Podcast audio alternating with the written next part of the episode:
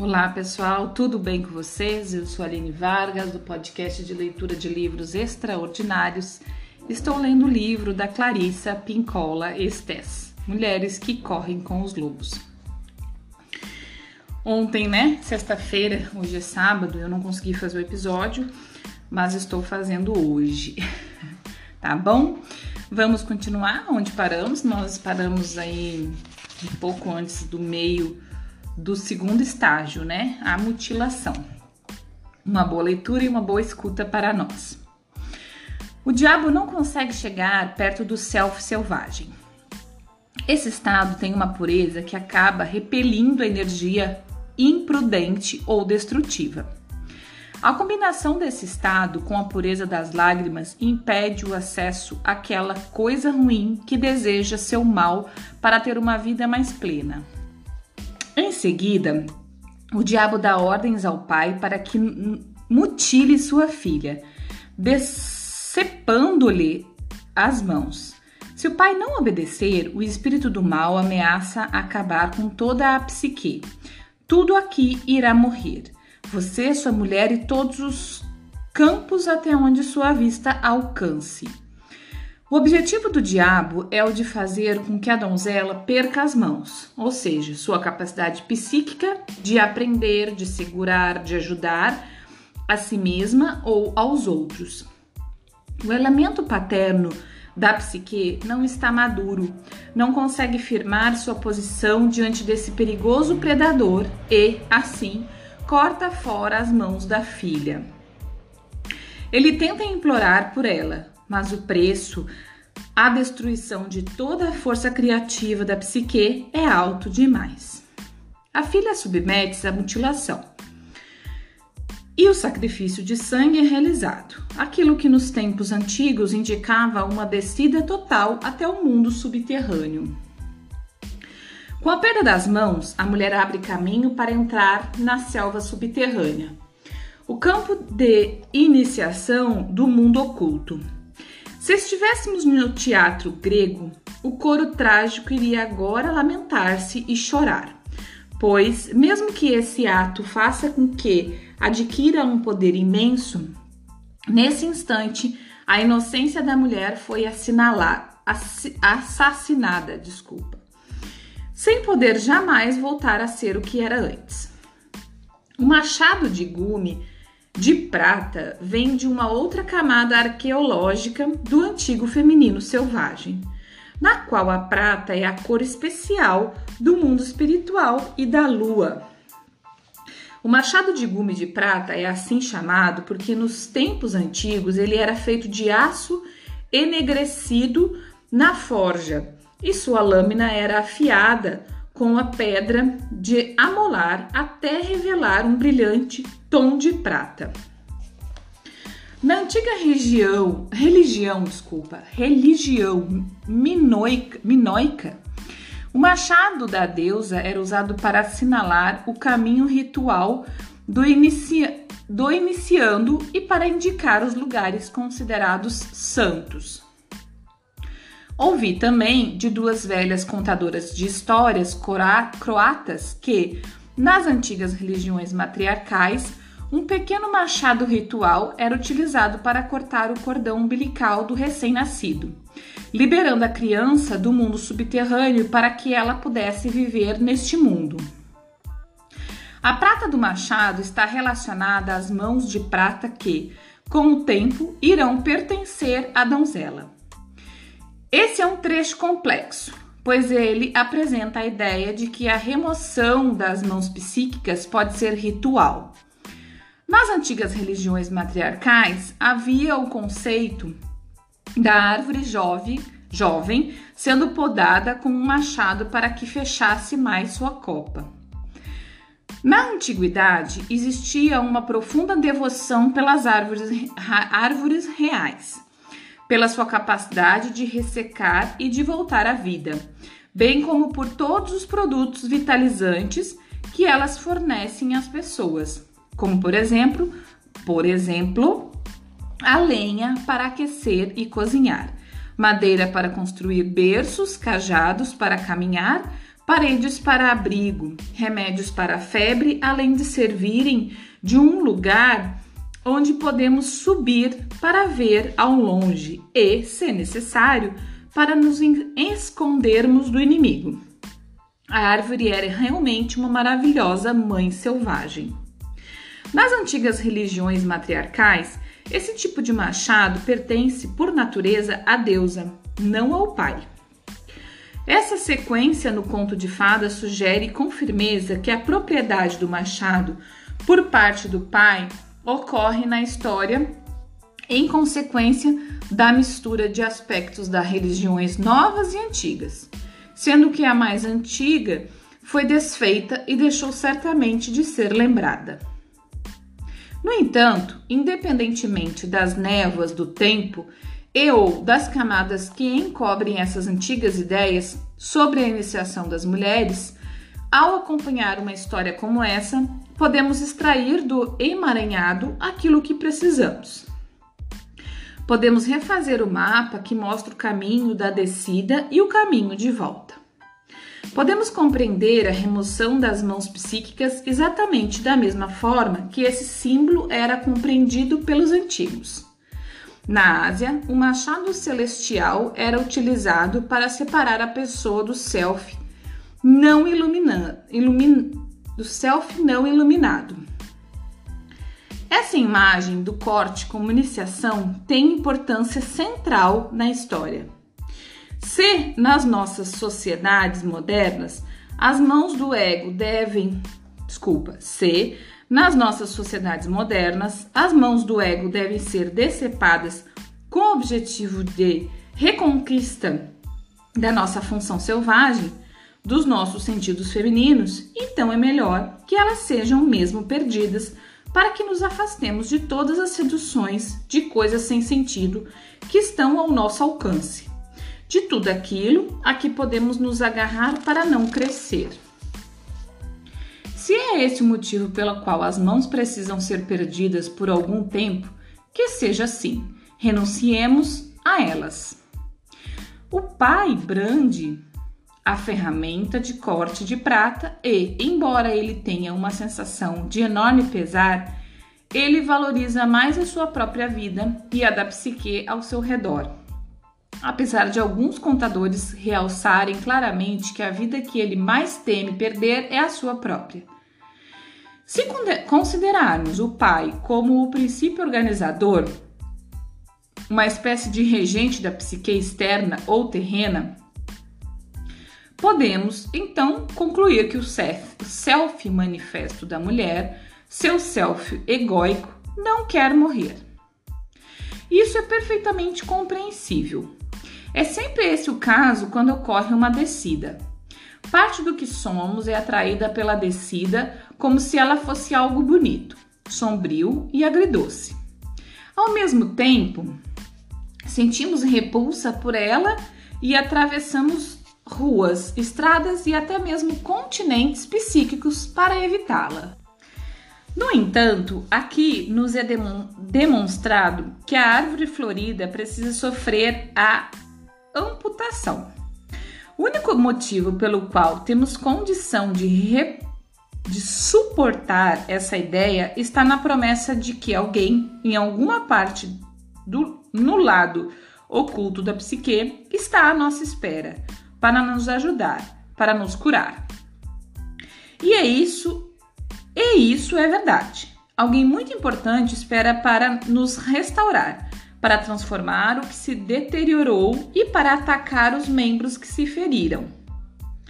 Na região agrícola onde cresci, as tempestades de relâmpagos e de, gra de granizo eram chamadas de tempestades de corte e às vezes de tempestades ceifadoras, no sentido da ceifeira implacável, porque elas cortavam os seres vivos em toda a vizinhança animais e às vezes também seres humanos, mas principalmente árvores e lavouras produtivas.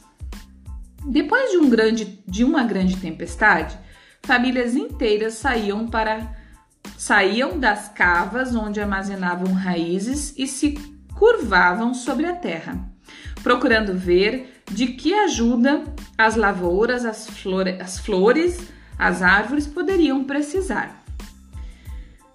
As criancinhas menores apanhavam os ramos espalhados cheios de folhas e frutos. As maiores punham, punham esteios para segurar plantas ainda vivas, mas cortadas. Elas as amarravam com tarugos de madeira, lascas de gravetos e trapos brancos. Os adultos dividiam e enterravam aquilo que havia sido totalmente destruído. Existe uma família amorosa como essa esperando pela donzela no mundo subterrâneo, como vemos. Na metáfora da mutilação das mãos, vemos que algo advirá disso. No mundo subterrâneo, sempre que alguma coisa não consegue viver, ela é derrubada e dividida para ser usada de outro modo. Essa mulher da história não é velha, não está doente, mas ela precisa ser despojada até que não até que não pode continuar sendo uma, sendo como era antes. Contudo, há forças que estão à sua espera para ajudá-la a curar-se.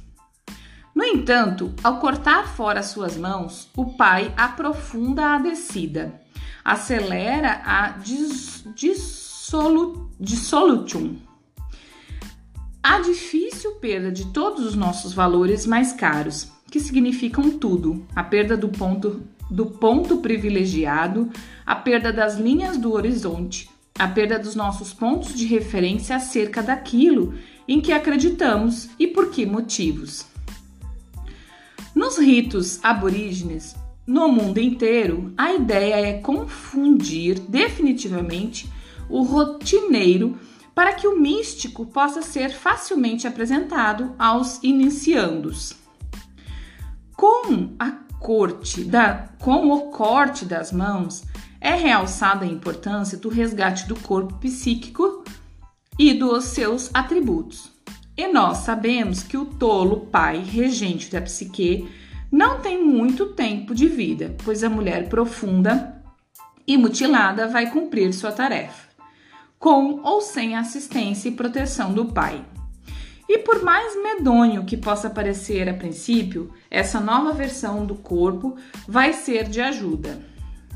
Portanto, é nessa descida que perdemos nossas mãos psíquicas, aquelas partes do nosso corpo que em si mesmas se assemelham a dois pequenos seres humanos. Nos tempos antigos, os dedos eram comparados a, per... a... os dedos eram comparados a pernas e braços, e a articulação do punho à cabeça. Esses seres sabem dançar, eles sabem cantar. Uma vez bati palmas acompanhando o ritmo do René Heredi, Heredia, uma grande, guitarri, uma grande guitarrista de flamenco. No flamenco, as palmas das mãos falam, geram sons que são palavras, como mais rápido, minha bela, mais alto agora, mais fundo. Ah, sinta-me, sinta, sinta esta música, sinta isso e mais isso. As mãos são seres por si sós. Quando se estudam presépios da região do Mediterrâneo, com grande frequência vê-se que as mãos dos pastores e dos reis magos, ou de Maria e José, são todas posicionadas de modo a ter as palmas voltadas para o menino Jesus, como se a criança fosse uma luz que pudesse ser recebida através da pele das mãos. No México, também se percebe o mesmo gesto em estátuas da grande deusa de Guadalupe, que derrama sua luz purificadora, voltando sobre nós as palmas das mãos. O poder das mãos é registrado desde o início dos tempos históricos. Em Caienta, na reserva Navajo, há uma certa cabana com uma antiga marca de uma mão vermelha ao lado da porta. Ela quer dizer: aqui estamos em segurança. Como mulheres, tocamos muitas pessoas. Sabemos que nossa palma é uma espécie de sensor quer seja num abraço, numa palmadinha, quer seja num simples toque no ombro. Estamos interpretando as pessoas que tocamos. Se estivermos ligadas a lá que saber, sabemos o que o outro ser humano sente quando o apalpamos. Para algumas pessoas, chegam-lhes informações sobre a forma de imagens e até mesmo de palavras, dando-lhes conta do estado emocional do outro. Poderíamos dizer que existe nas mãos uma espécie de radar. Deixa eu ver, pessoal, se eu paro ou se eu continuo. Hum, é, nós não, não falta muito para terminar o segundo estágio, mas eu não vou seguir porque senão vai se estender bastante. A gente termina o segundo estágio no próximo episódio e começa o terceiro no mesmo episódio, tá? Então, por hoje é isso. É, esse, essa parte aqui que eu li por último agora foi tão tocante para mim, porque de verdade, uma coisa que eu tenho comigo desde que eu tive meu filho, é o, é o, é o toque das mãos. instintivamente, eu sempre fui muito de tocar nele, de fazer massagem, sabe?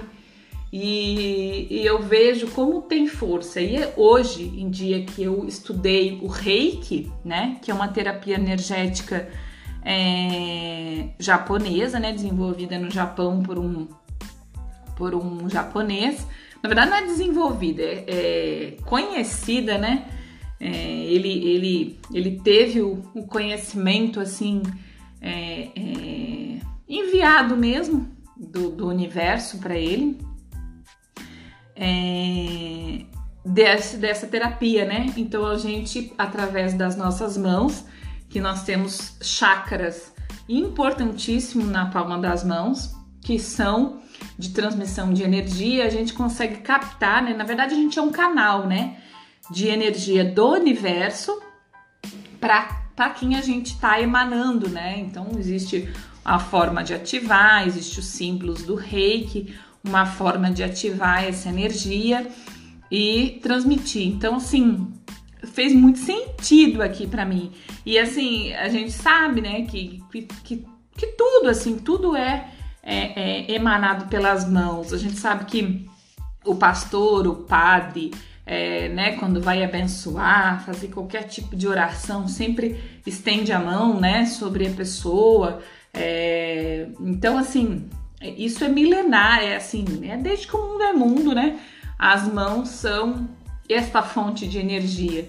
Então, foi muito legal aqui eu chegar nessa parte e ler sobre isso, porque assim, é, e até hoje, assim, eu reforço muito esse contato das mãos com meu filho, sempre aplico o reiki nele, né? E, e, e, ele gosta muito, ele sente muito essa energia. Eu também aplico reiki em mim, inclusive eu tô até um pouco.